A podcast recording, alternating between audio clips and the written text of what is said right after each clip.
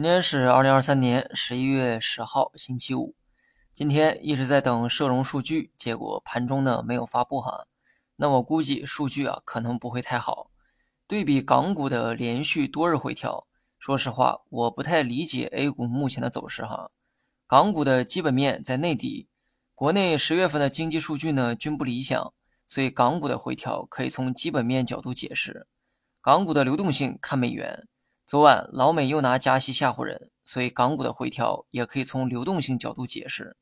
但相比之下，A 股为何如此坚挺？这看似有点不符合逻辑哈。当然，今天的回调让逻辑层面变得更加合理，但相比之下，我认为不合理的部分还是居多。所以我判断短期仍有继续回调的可能。以上都是我个人的判断，仅供娱乐哈。我目前的持仓呢还是八点四成。没有任何的变化。另外，希望大家看我文章的时候啊，不要只看结论，要多看一看逻辑。